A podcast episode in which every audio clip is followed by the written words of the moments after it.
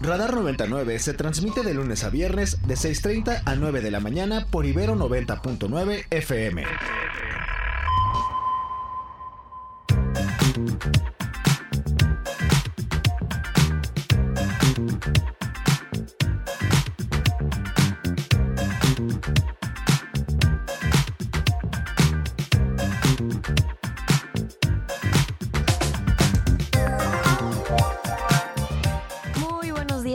Todos ustedes bienvenidos a Radar 99. Ahorita en unos segunditos Mario ya estará por acá. Aquí estamos, pero mientras los vamos estamos. saludando. Hola Mario, ¿cómo estás? Hola querida Ana, muy buenos días. Ana Jasso, ¿cómo te va? Ana Ceseña, muy buenos días. Muy buenos días, ¿qué tal? Ya por fin viernes. Eso, ya por fin viernes y yo las veo con muy buen ánimo y con buena pila y con ganas de arrancar este programa listos para encaminarnos hacia el fin de semana que va a estar muy bueno, que por lo pronto en la información le tenemos un menú que le va a gustar. Y arrancamos, si les parece, Ana Jasso, Ana Ceseña, como siempre, con un recorrido por las calles de la Ciudad de México.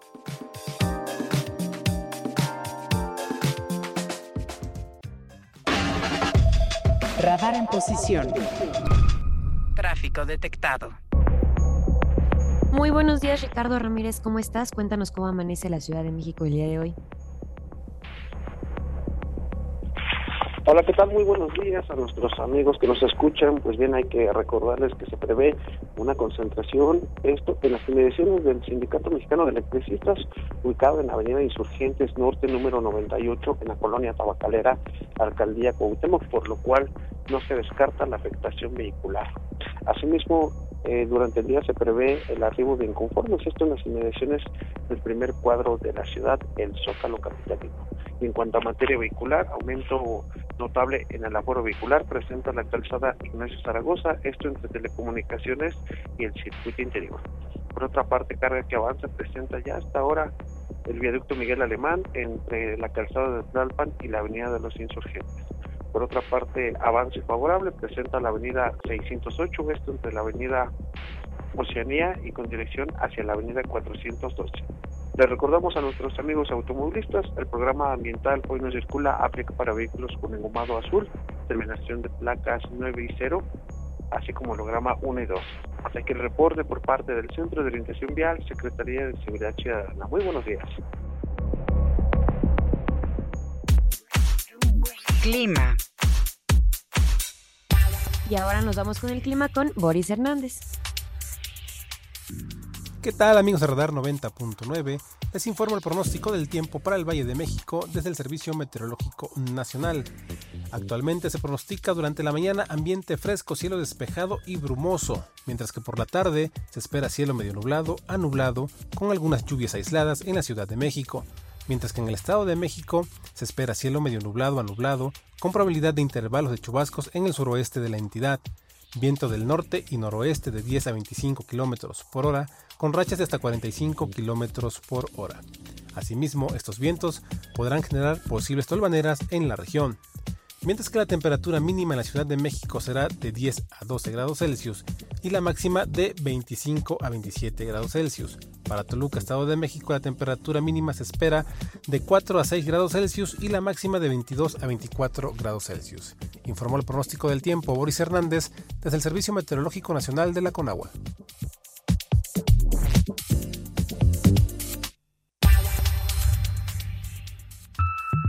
Radar en el tiempo.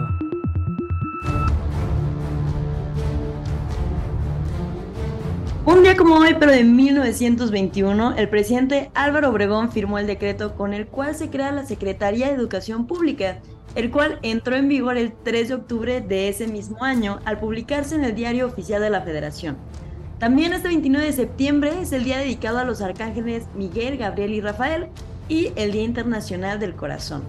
El objetivo de asignar esta fecha desde 1999 es promover la prevención de las, enfermedades, cardiovasculares, que son la principal causa de muerte en el mundo.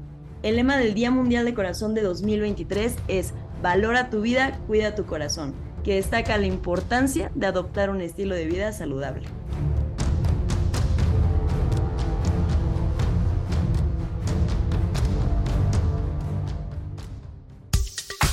Música.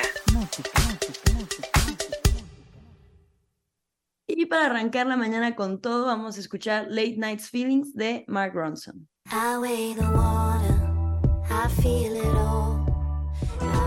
Y si les gustó la canción, se llama Late Night Feelings de Mark Ronson. ¿Qué les pareció, Mariana? A mí me gusta mucho esta canción, o sea, en general, si la he escuchado, este, la disfruto. Siento que está ¿Sí? bien para empezar el viernes. Sí. Muy bien, pues a mí también me gustó y me gusta para que nos dé el pase a lo que está ocurriendo con el mundo.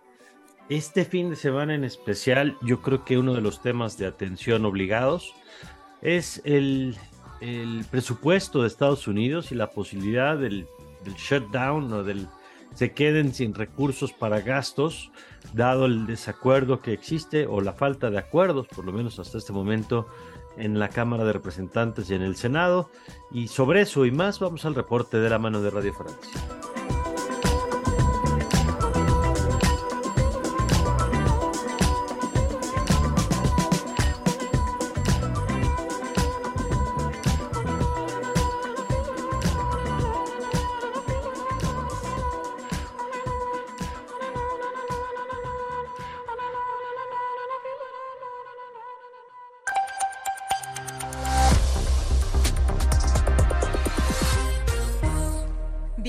Bienvenidos al informativo de Radio Francia Internacional. Es mediodía en París de este viernes 29 de septiembre. En la técnica nos acompaña Mathieu Leroy, titulares.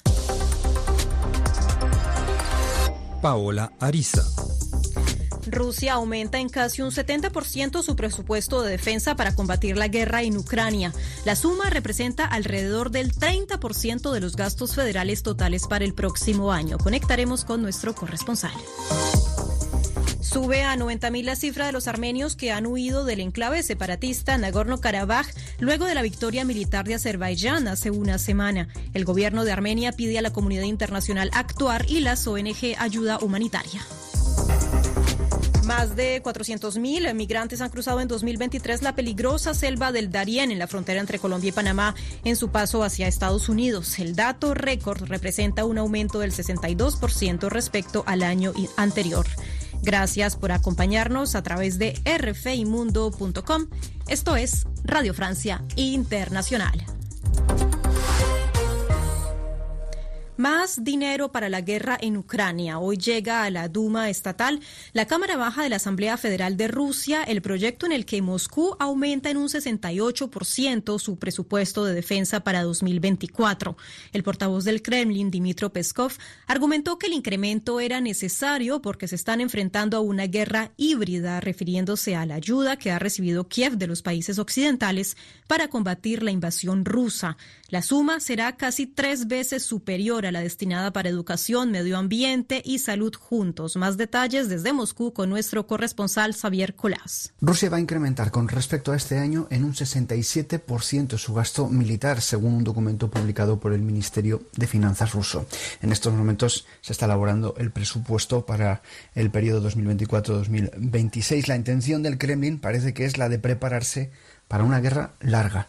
Este año el gasto asciende a 66.000 millones de dólares y el próximo año aumentará hasta los 111.000 millones de dólares en defensa. Es el 6% del Producto Interior Bruto de Rusia. En 2021, el último año de paz, era mucho menos, el 2,7% del PIB.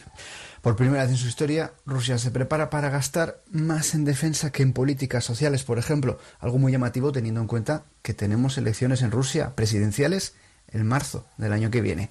No hay paz a la vista, pero Moscú quiere evitar agitación social. El servicio militar obligatorio de otoño comienza el 1 de octubre y el Ministerio de Defensa de Rusia ha prometido que los nuevos reclutas no serán enviados a la zona de combate. Para eso están los restos de Wagner y el presidente Putin ha dado instrucciones a uno de los lugartenientes de Prigozhin, Andrei Troshev, para que participe en la formación de unidades de voluntarios. Desde Moscú, para Radio Francia Internacional, Xavier Colas. Más de 2.500 migrantes murieron o desaparecieron al intentar cruzar el Mediterráneo hacia Europa este año. Es la aterradora cifra informada por el alto comisionado de la ONU para los refugiados, ACNUR. Según el organismo, el dato representa un aumento de casi 50% en comparación con el 2022. Pero el Mediterráneo no es el único lugar en donde aumenta el flujo migratorio. Según el gobierno panameño, más de 400.000 migrantes han cruzado en 2023 la inhóspita selva del Darién en la frontera entre Colombia y Panamá. Informa Ubaldo Bravo. Nuestro país hace un esfuerzo titánico para atender de manera solidaria a esos emigrantes cuyo número aumenta cada año. Se trata de una cifra récord, según un comunicado del gobierno de Panamá, pues en todo 2022 se contaron alrededor de 250 mil migrantes en su ruta hacia los Estados Unidos, es decir, que aún sin terminar el 2023 ya se constata un aumento del 62%. RFI, las voces del mundo. Ya casi termina el Festival de Cine Latinoamericano de Biarritz en Francia y allí se ha homenajeado a Chile por los 50 años del golpe de Estado con una gran cantidad de proyecciones e invitados especiales como el actor chileno Alfredo Castro, con quien conversó nuestra enviada especial María Carolina Piña. Yo no tengo amigos, cariño. Tengo amores. Una buena parte de las películas chilenas este año en Biarritz tienen un denominador común, Alfredo Castro. El actor chileno es uno de los más versátiles y comprometidos con el cine de su país y de América Latina. Su presencia ha acompañado la selección de películas chilenas en el marco de la conmemoración de los 50 años del golpe militar, haciendo una defensa vehemente del cine y de las artes. Alfredo Castro. Son 50 años del golpe de Estado en Chile un momento horrible de nuestra historia donde se quebró finalmente la democracia, los derechos humanos. Entonces se ha hecho una retrospectiva del cine chileno con diferentes películas, documentales, y es triste pero es importante que el mundo recupere la memoria de ese momento tan duro para Chile a través del cine. Yo siento, sé y vivo que el cine ha logrado lo que la sociedad política no ha logrado nunca, que es unir a los pueblos, unir a diferentes culturas. Pienso que el cine ha sido un, lugar de resistencia, de batalla frente a las dictaduras, frente a las imposiciones, al patriarcado y unas miradas que son un ejemplo al mundo político de lo que el arte es capaz de hacer. Somos toda la misma comuna. Ya no, este viernes Alfredo Castro presentará Tony Maneros de su amigo Pablo Larraín y participará en la ceremonia de clausura del Festival de Cine Latinoamericano. Desde Biarritz, María Carolina Piña, Radio Francia Internacional. Gracias María Carolina y con esto terminamos este informativo. Gracias por acompañarnos a través de rfimundo.com. Recuerden seguirnos en nuestras redes sociales y ustedes escuchan Radio Francia Internacional. Hasta pronto. Lo que se siente. Lo que se siente. Lo mejor de nuestra programación. Como se lo informamos aquí, el pasado miércoles se llevó a cabo el segundo debate de los aspirantes a la candidatura presidencial del Partido Republicano en Estados Unidos. Fueron siete los participantes y por segunda ocasión el expresidente Donald Trump decidió no acudir. A pesar de esto, Trump sigue liderando las encuestas de su partido. Sobre este tema, escuchemos parte de la conversación que Rox Aguilar tuvo en Tengo otros datos con Enrique Darzón, académico de la Ibero. Eh, pues Donald Trump es el, gran ganador. Yo creo que esta estrategia le llaman Donald Duck. Chris Christie lo llamó Donald Duck por estarse escondiendo detrás de sus palos de golf y, no asistir a, estas, a estos debates. Eh, pero bueno, la estrategia es lastimarse entre ellos, que los demás candidatos eh, se den con todo Donald Trump, eh, ganador, lleva 40 puntos de, ventaja en, las elecciones dentro del Partido Republicano.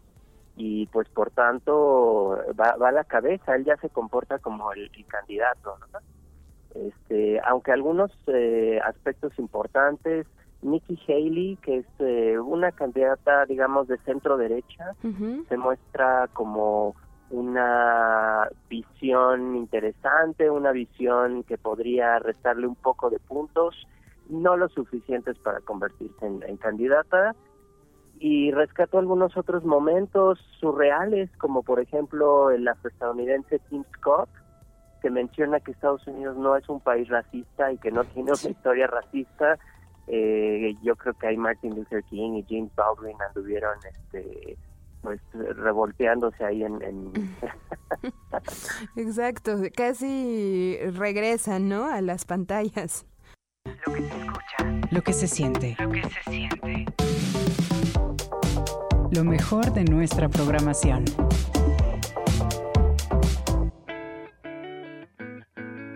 Y ahora nos vamos con un poco de música. Vamos a escuchar a Kiss con Cowboy Nuts. Y esto que acabamos de escuchar fue de Kiss con Cowboy Nuts. Y con esto nos vamos a ir a las primeras planas nacionales. Primeras planas y encabezados. Reforma. Y Reforma en su primera plana trae frenan ayuda a México por no atacar fentanilo. Congela Cámara de Representantes 60 millones de dólares. Objetan demócratas decisión. El Universal. Morena se embolsa 1.547 millones de pesos que prometió devolver. Aunque dijo que renunciaría a la mitad de su financiamiento público, no lo ha hecho, indicó el INE. El partido argumenta que debe pagar las multas que le impuso el órgano electoral. La jornada. Admite Andrés Manuel López Obrador que hay un repunte de violencia en el país, dice que es un fenómeno localizado y que el gobierno ya atiende. Milenio. Musk plantea legalizar a migrantes y, entre comillas, honestos que trabajan y contribuyen. El dueño de Tesla, ex Twitter, visita la frontera Eagle Pass Piedras Negras y propone un sistema que no criminalice a los indocumentados. Excelsior. Morena escoge a sus aspirantes a la Ciudad de México. Por unanimidad, el Consejo Estatal pactó que Mariana Boy, Clara Brugada, Omar García Harfuch y Hugo López Gatel entren el proceso para definir candidato. También dice Andrés Manuel López Obrador que Harfuch no ayudó a crear la verdad histórica. El financiero. Y el financiero nos dice, reta inflación a Banjico, prevé convergencia al 3% hasta 2025. Decidió mantener tasa de referencia en 11.25% ante complejo panorama inflacionario. El economista. Y el economista trae que mercado laboral aplica freno en agosto. Se pierden 270 mil empleos. La totalidad de las plazas suprimidas corresponden al sector informal. Está asociado a una desaceleración de la economía. El Sol de México. Militarizan secretarías de seguridad estatal. Su presencia va a un aumento con la llegada de gobiernos emanados del partido oficial. De las 32 secretarías de seguridad pública en el país, 14 están hoy bajo el mando de militares o marinos. Prensa internacional. Y nos vamos con presa internacional y empezamos con el de New York Times sobre el tema que mencionaba Ana Ceseña más temprano, que con un cierre a la vista Kevin McCarthy juega una mano débil. El presidente de la Cámara de Representantes, cuyo estilo es aplacar a los detractores, no tiene los votos republicanos para mantener abierto el gobierno. De todos modos, convocará a la votación. Mientras tanto, el país nos dice Italia frena la última norma pendiente para cerrar el esperado pacto migratorio de la Unión Europea. Meloni trata de endurecer aún más el reglamento europeo sobre situaciones de crisis para mostrar en casa severidad ante el aumento de llegadas irregulares. Medios digitales. Y nos vamos con medios digitales. Empezamos con, sin embargo, dice Padrón de los Engañados. Dos millones entregaron sus datos personales al PRIAN para una elección que nunca fue el 3 de septiembre de 2023, el día que se había programado una consulta para que ciudadanos eligieran a la candidata Xochil Gálvez como elegida. La denominaron candidatura ciudadana por las firmas de personas que recolectaron el proceso y quienes al final no pudieron votar. Y Animal Político nos trae meningitis en Durango, 41 muertos, dos funcionarios públicos procesados. En 11 meses, la Fiscalía Anticorrupción de Durango ha iniciado 281 carpetas de investigación contra funcionarios públicos de distintos niveles. Dentro de estas investigaciones se encuentra el proceso penal contra dos exfuncionarios públicos por el brote de meningitis en la entidad. Y creo que también es importante destacar esta nota que tiene igual Animal Político que dice reportes de desaparecidos y no localizados crecen 171% en 2022. Solo hallaron al 11% según el INEGI.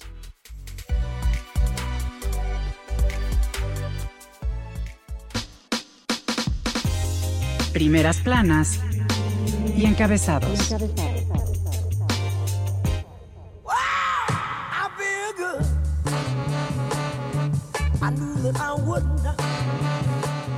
después de este recorrido por las primeras planas, esta eh, información que nos acaban de compartir Ana Jasso y Ana Cecilia, llegamos al corte de las 7. Por cierto, les recuerdo que ayer le dábamos el aviso que a partir de la próxima semana Radar ya se queda de 7 a 9 de la mañana. Y eh, porque Ana Ceseña eh, pues merece dormir un poquito más, un poquito más para conservarse así de joven. Y, eh, pero ya le vamos a contar un poquito más tarde qué es lo que vamos a estar escuchando y compartiendo desde Ibero 99 con ustedes antes de Radar. Así que el lunes usted nos va a escuchar desde las 7 de la mañana con la información que ya conoce. Por lo pronto nos vamos a la pausa con esta buena rolita de fondo. A ver, súbele tantito.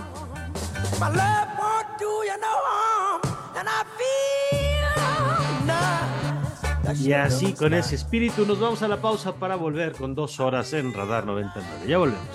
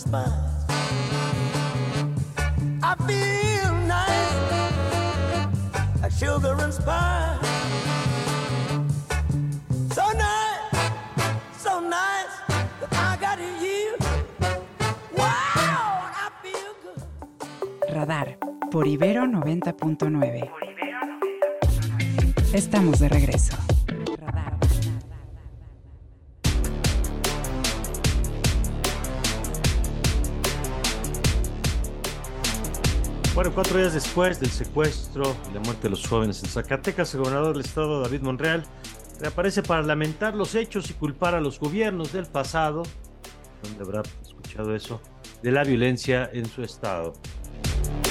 Chiapas, pobladores de frontera como Alapa, lugar donde, según el presidente del observador, se encuentra controlada la situación de violencia, decenas de pobladores dejaron sus casas por temor a que los hombres sean reclutados por el crimen organizado.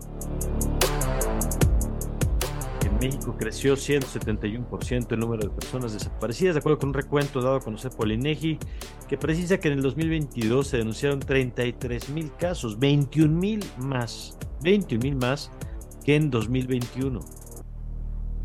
Moreno dio a conocer que Clara Brugada, Omar García Harfuch, Hugo López Gatell y la militante del Partido Verde Mariana Boy buscarán la candidatura a la jefatura de gobierno por ese partido o por esa coalición para el 2024. A estos se sumarán un hombre y una mujer que serán designados por la dirigencia nacional de ese partido. Aseguran la coordinadora nacional de los comités de defensa de la Cuarta Transformación, o sea, Claudio Sheinbaum, que no hay fuego amigo en su partido y que respalda a Omar García Harfuch, eh, aunque ya no llamó a la unidad a Marcelo Ebrard. Republicanos en el Congreso de los Estados Unidos impulsan una reforma para recortar la ayuda económica de ese país a México hasta no recibir un informe certificado por la Casa Blanca que confirme, dicen, las acciones que realiza el gobierno mexicano para frenar el fentanil. Radar 99.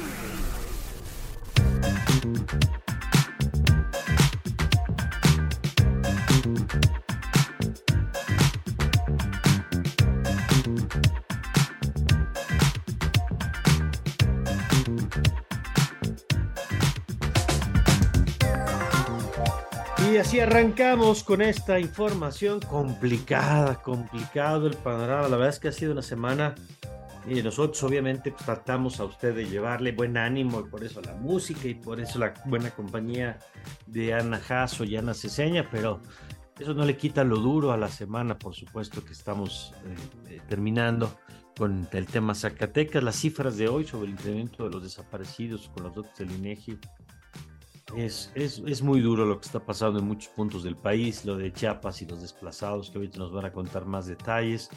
y sabe que es de las cosas más duras que mientras esto pasa, la clase política volcada de cabeza en la campaña y el presidente en su modo de coordinador de la campaña de Morena eh, y no de presidente de, todos y no solamente de quienes simpatizan con su causa.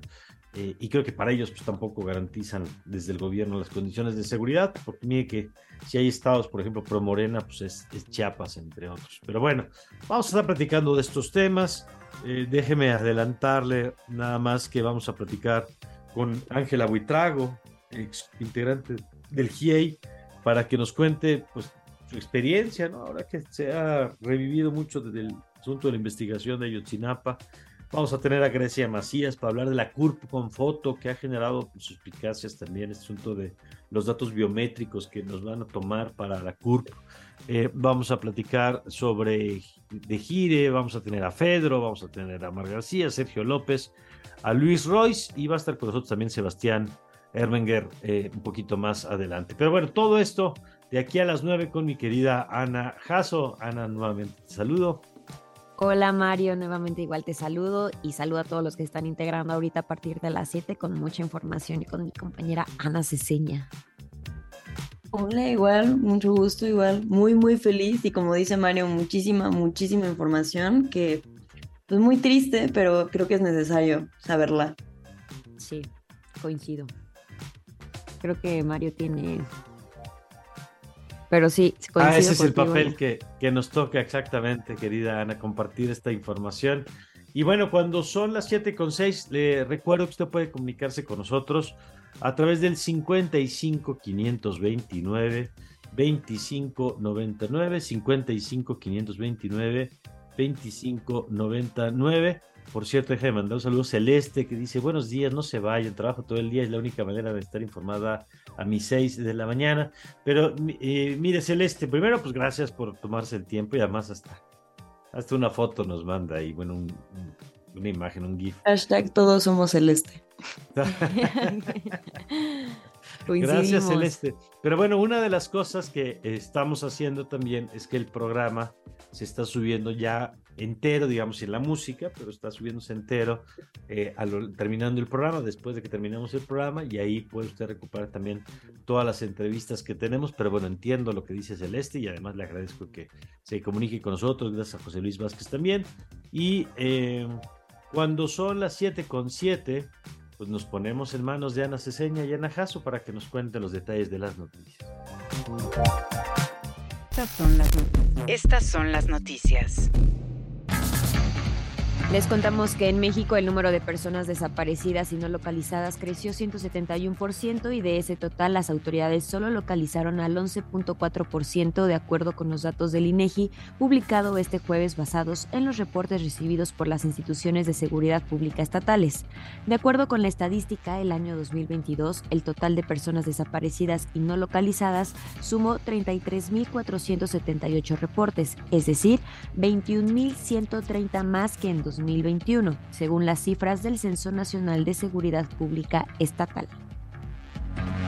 En Zacatecas fueron sepultados ayer los seis jóvenes secuestrados del pasado fin de semana y de acuerdo con los avances en las investigaciones de la Fiscalía del Estado, su localización fue posible gracias al testimonio de dos personas secuestradas que fueron rescatadas durante los operativos de búsqueda de los muchachos y en los cuales se dio un enfrentamiento donde fueron detenidos dos de los captores. Se trata de dos jóvenes de 15 y 16 años de edad quienes habían sido reclutados a la fuerza por parte del cártel Jalisco Nueva Generación, según la explicación que dio ayer el secretario de Seguridad del Gobierno Estatal, Óscar Alberto Aparicio. Refieren ser parte del grupo Cártel Nueva Generación y que estaban acompañados de otros siete, otros siete integrantes del cártel de Nueva Generación, los cuales se dedican al narcomenudeo. Vuelvo a repetir, esta es información de los dos privados de la libertad que nos llevan al lugar exacto donde encontramos los cuerpos y en este caso rescatamos a la persona eh, que se encontraba con vida.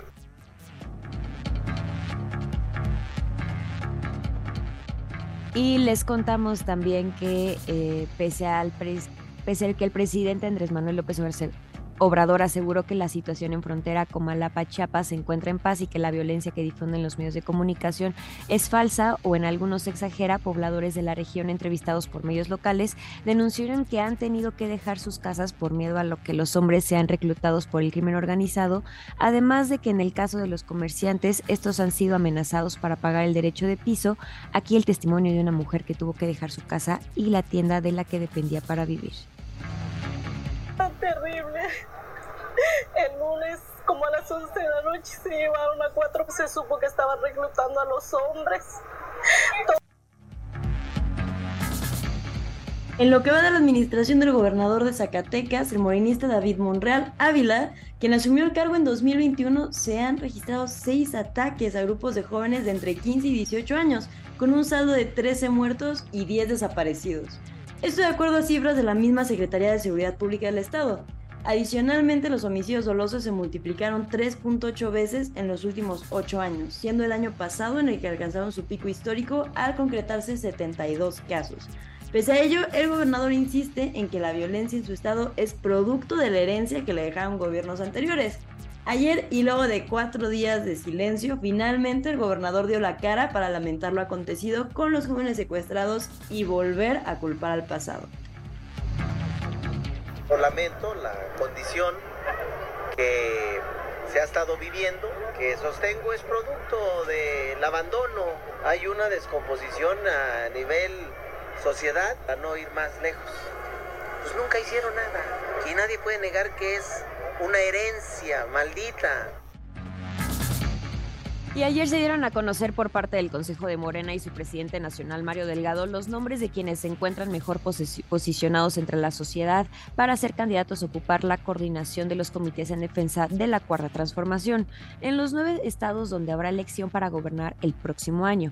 Para el caso de la Ciudad de México, los cuatro aspirantes que pasaron la primera prueba son la excaldesa de Iztapalapa Clara Brugada, el exsecretario de Seguridad Omar García Harfush, el ex subsecretario de Salud Hugo López Gatel y la militar del Partido Verde y actual procuradora ambiental de la ciudad, Mariana Boy. A ellos, de acuerdo con la convocatoria de Morena, habrán de sumarse dos candidatos más que serán designados directamente por la dirigencia del partido, un hombre y una mujer, para hacer el total de seis participantes en la encuesta que se realizará en noviembre próximo. En otro de los estados a destacar en Jalisco, Morena eligió al empresario Carlos Nomelí regidor de Guadalajara, al diputado local José María Martínez, a Clara Cárdenas, exdelegada del Bienestar, y la consejera local Flor Michel López, como los aspirantes mejor posicionados, quedando fuera el diputado Antonio Pérez Garibay, padre del corredor de Fórmula 1 Sergio El Checo Pérez, quien dijo que si no es elegido por el Comité Ejecutivo Nacional para completar la terna, entonces dejará la política y el partido que lo llevó hasta el Palacio de San Lázaro.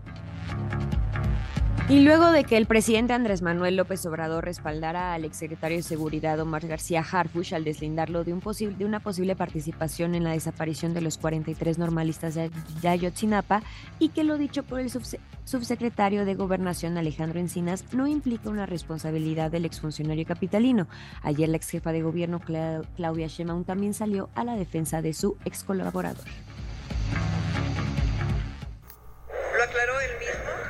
lo aclaró hoy el presidente de la República en su mañanera, en donde dijo que estuvo en dos reuniones, pero que no tuvo nada que ver con la construcción de la verdad histórica. ¿Ve algún tipo de fuego amigo entre morenistas? Ah, no, es parte del proceso. El Consejo General del Instituto Nacional Electoral avaló realización de tres debates presidenciales en las próximas elecciones de 2024, uno más del mínimo que establece la ley. De acuerdo con el plan de trabajo que también fue avalado por unanimidad, la celebración de los tres debates será en marzo, abril y mayo del próximo año. Para el caso de la Ciudad de México, el Instituto Electoral Local estableció la realización de 54 debates entre los aspirantes a diputados locales, candidatos a ser alcaldes y por lo menos tres entre los candidatos a la jefatura de gobierno de la Ciudad de México.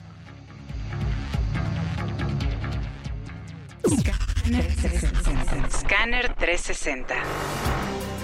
Y nos vamos con información internacional. La Cámara Baja de Estados Unidos, de mayoría republicana, aprobó ayer una enmienda a los presupuestos del Departamento de Estado que contempla recortar algunos programas de ayuda a México hasta que la Casa Blanca certifique que las autoridades mexicanas están colaborando para reducir el tráfico de fentanilo en su territorio. La propuesta tiene pocos visos de poder avanzar en el Senado, ya que va ligada a un proyecto de presupuesto para el año 2024 al que se oponen en su totalidad los demócratas, que cuentan con la mayoría en Cámara Alta. Varias personas murieron este jueves en dos tiroteos registrados en la ciudad neerlandesa de Rotterdam, protagonizados al parecer por un hombre que fue detenido posteriormente por la policía, informaron las autoridades locales. El agresor, un hombre de 32 años y residente en Rotterdam, fue detenido en el centro médico de la Universidad de Erasmus, donde tuvo lugar el segundo de los dos tiroteos. Crack 90.9 y ahora nos vamos con un avance deportivo con Crack 99 con Omar García. Hola Omar, ¿cómo estás? Buenos días. Hola Ana, ¿cómo estás? Buenos días también.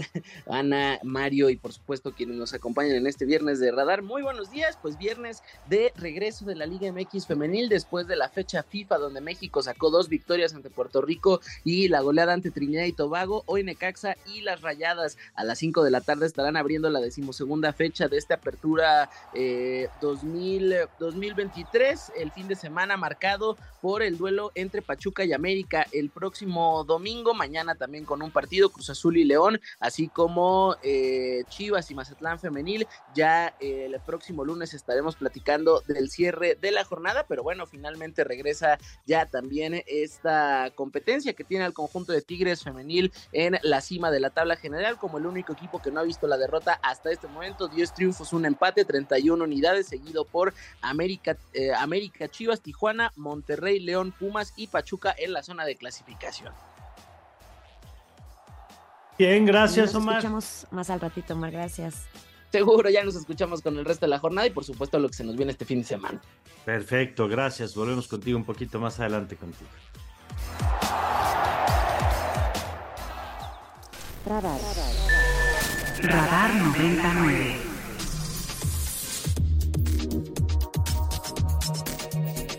Bueno, tenemos una hora, una primera hora con mucha información y queremos empezar con el tema de la CURP y los datos biométricos y nos acompaña Grecia Macías, abogada de R3D, la Red en Defensa de los Derechos Digitales. Grecia, ¿cómo estás? Buen día. Hola Mario, buen día, gracias por invitarme. Al contrario, a ver, cuéntanos, ¿qué es esto que se está poniendo en la mesa? ¿De dónde sale este tema? Bueno, pues recientemente eh, en las comisiones del Senado aprobaron una, un, un una iniciativa que va a pasar a votación en el Pleno del Senado para eh, crear una nueva ley en con foto. Antes fue presentada por la eh, senadora Sánchez Cordero en abril como con el nombre de cédula de identidad eh, nacional y esta iniciativa lleva vaya ya varios sexenios y varios y varios intentos, por así decirlo, de crear una única uh, credencial de identificación que no sea la de credencial de lector, ¿no? O el pasaporte o los otros. El tema es que esto nunca ha prosperado porque, pues ya teniendo varios medios de identificación, este, en especial la credencial de lector, que es gratuita además, este, pues no hay realmente uno, una finalidad clara, ¿no? Y nosotros cada vez que nos, que nos proponen eso, nos ponen sobre la mesa una nueva iniciativa sobre una cédula de identidad, en especial una cédula de identidad como está eh, propuesta ahorita en esta iniciativa, ¿no? Que es una, un, le dicen la CURP con foto, pero realmente no sabemos, este, qué, cuál, o sea, no, no es una lista cerrada de datos que pueda incluir, porque la misma iniciativa solo señala que al menos debe incluir este foto, domicilio, eh, huella digital y demás. ¿no? eso incluye que pueda abrir la posibilidad, abre la puerta al no decir, al no ser una lista cerrada, que puedan incluir también datos biométricos o que, bueno, la huella digital es un dato biométrico, ¿no? Pero la foto, que pues la foto pueda ser procesada a través de herramientas de biometría, ¿no? Grecia, ¿cómo estás? Buenos días. De lo que nos estás comentando, ya se aprobó en comisiones, ¿no? Con, eh, con la senadora Mónica Fernández, pero ¿se va a pasar al pleno pronto o cuándo piensan ustedes o tendrán alguna información de cuándo se podrá Pues discutir eh, esto que nos estás mencionando? Ahorita está ya listada en, el, en la lista para eh, dictámenes a discutir en el Pleno. Entonces, yo creo que no sabemos cuándo pueda ser, puede ser la próxima semana. Este, toda falta que vaya diputados y la aprueben también ahí. Este, pero pues sí estamos eh, eh, que al revisar la iniciativa y ver que estaban eh, otra vez con redacciones muy ambiguas y que aparte esta este nuevo acuerdo con foto es no no solo es para eh, personas mayores de 18 años, sino generan un nuevo registro nacional, quieren hacer el dentro del registro nacional de población que también, bueno, hoy en día ya incluye a menores y a residentes con y extranjeros con residencia, pero quieren que estas personas también incluyan eh, la fotografía y los datos y también es una lista amplia, entonces no sabe, pueden incluir también sus datos biométricos, ¿no? Entonces, pues básicamente es una forma otra vez o es un intento de de, la Secretaría de Gobernación de tener otra base de datos centralizada biométrica, ¿no? Y esto no es la única iniciativa que, está pendiente. Recordemos que en abril, abril, mayo también, abril, perdón, este, presentaron también una iniciativa sobre eh, las actas de que estén, eh, inscriban al registro civil, pero con biométricos también. Y aparte, dentro de la misma iniciativa señalan eh, que pueden compartir toda esta información con otras dependencias, ¿no? Entonces, pues todas estos pequeños, eh, todas, todas estas como detalles eh, nos, nos indican que realmente es una base de datos biométrica centralizada que quiz- si bien no lo no, no lo explicitan en esta iniciativa tiene todas el está todo el em, estas características para hacerlo no Buenos días, abogada. Eh, de habla Ana Ceseña. La pregunta sería, ¿este nuevo formato planea reemplazar por completo a la credencial del lector? Y si esta será obligatoria o tendrá sanciones si no se tramita. pues no sabemos realmente tampoco no se ha pla- no se ha eh, la, la misma eh, con foto no se ha, no, no han puesto como todos los detalles bien todavía dentro de la misma iniciativa sí pretende ser un documento de identidad por el que se pueda se pueda probar de manera inequívoca que es una persona la, pers- eh, la identidad de una persona. Eh, sí es obligatoria para los ciudadanos la ciudadanía de mayor de 18 años. Dice que no tendrá sanciones para quienes no la tengan. Pero pues también justo nosotros ponemos la duda de para qué y por qué se quiere hacer este tipo de iniciativas ahorita cuando ya hay distintos medios para que las personas puedan identificarse, ¿no? Y en especial, ¿por qué de- con este tipo de características, ¿no? Por ejemplo, eh, eh, si- también, por ejemplo, si tiene que ser un, ah, un acuerdo con foto, ¿qué pasa si eh, va- van a estar todos los datos accesibles en la base de datos como ahorita puedes tú entrar a una página de internet y acceder a tu cuerpo con llenando ciertos datos y sí es pues también incluso es un poco peligroso por lo fácil a veces que tiende a hacer a, en- a encontrar el cuerpo de otras personas eh, llenando solo unos simples datos los datos que a veces las mismas personas comparten involuntariamente Claro, sí, y el tema es, pues, ¿qué información se va a recabar? ¿Quién la va a custodiar? ¿Qué garantías hay de que esa información no termine en otro uso? Eh, son muchas preguntas todavía que habrá que ver si se van resolviendo en el proceso. Grecia, muchas gracias. Muchas gracias, Mario. Y pues aquí estamos al pendiente para contarles de cualquier otra eh, avance esta Gracias. iniciativa. Gracias. Grecia Macías, es abogada de la Red en Defensa de los Derechos Digitales. Nosotros vamos a un corte y ahorita regresamos que tenemos mucho que contarle. Eh, déjame mandar saludos también eh, en esta mañana a Brenda Jiménez, a quien le agradezco muchos comentarios como siempre. Eh, un abrazo también para Paulina, para Alessandro. Gracias. Nosotros vamos a una pausa y enseguida regresamos.